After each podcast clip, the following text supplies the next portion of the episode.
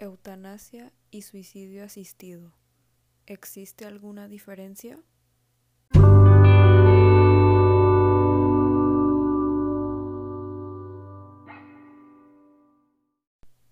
Durante los últimos años se han producido numerosos debates públicos en nuestro país y en muchos otros sobre la manera de tratar a algunos enfermos terminales. El consecuente aumento de personas que alcanzan etapas muy avanzadas de edad con enfermedades degenerativas que se acompañan de intenso dolor y sufrimiento hacen necesaria la búsqueda de posibles alternativas para evitar sus sufrimientos dentro de los principios de la libertad y autonomía dentro de la atención médica. Bienvenidos a todos.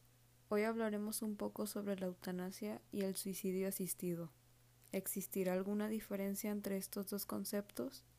Comencemos definiendo qué es la eutanasia. La palabra eutanasia etimológicamente significa buena muerte. Al hablar de eutanasia se hace referencia a las acciones realizadas por otras personas a petición del paciente con padecimientos de un sufrimiento físico o psíquico por consecuencia de una enfermedad incurable y causarle la muerte de manera eficaz, rápida e indolora. Entonces, cuando hablamos de suicidio, primeramente tenemos que tener en cuenta que literalmente significa quitarse la vida a sí mismo. Pero cuando el suicidio es asistido, nos referimos a la ayuda que da un médico a un paciente, en respuesta a su solicitud, proporcionándole los medios para suicidarse, y es el paciente quien realiza la acción final que causa la muerte.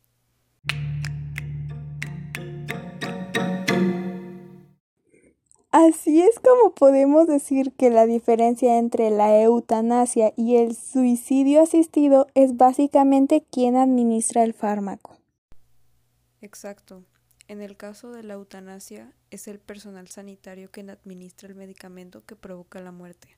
Y en el caso del suicidio asistido es él o la paciente quien se autoadministra el medicamento que otra persona le ha proporcionado aunque también es muy importante saber que tanto la eutanasia como el suicidio asistido son ilegales en México.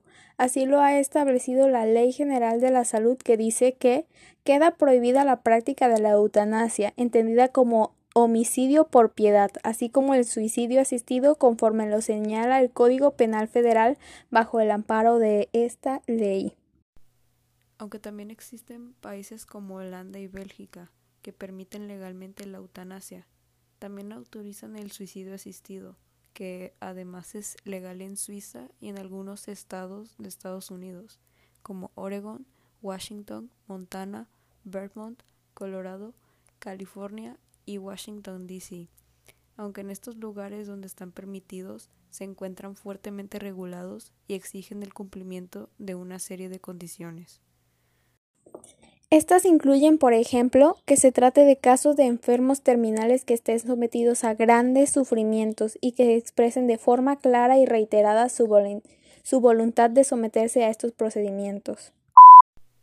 Mientras que en otros lugares comienzan a permitir legalmente el uso de la eutanasia y el suicidio asistido, en México se han dado cambios legales para que los pacientes puedan rechazar los tratamientos que solo añaden más sufrimiento aunque la consecuencia sea que mueran, lo cual también da seguridad a los médicos de que no tendrán problemas legales por la muerte del paciente.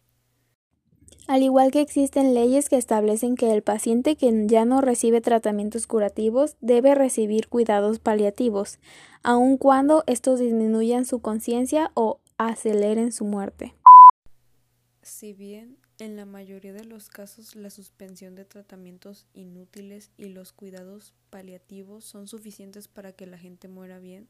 No siempre se puede aliviar el sufrimiento físico o emocional, y en esas condiciones hay pacientes que prefieren adelantar su muerte.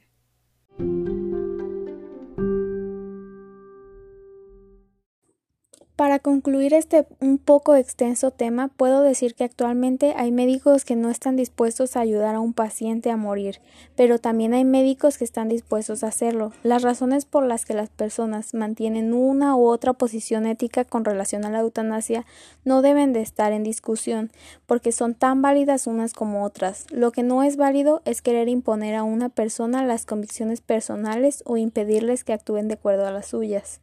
Las sociedades necesitan políticas que garanticen el respeto a la voluntad de todos los ciudadanos. Esto ha sido todo. Gracias por escucharnos.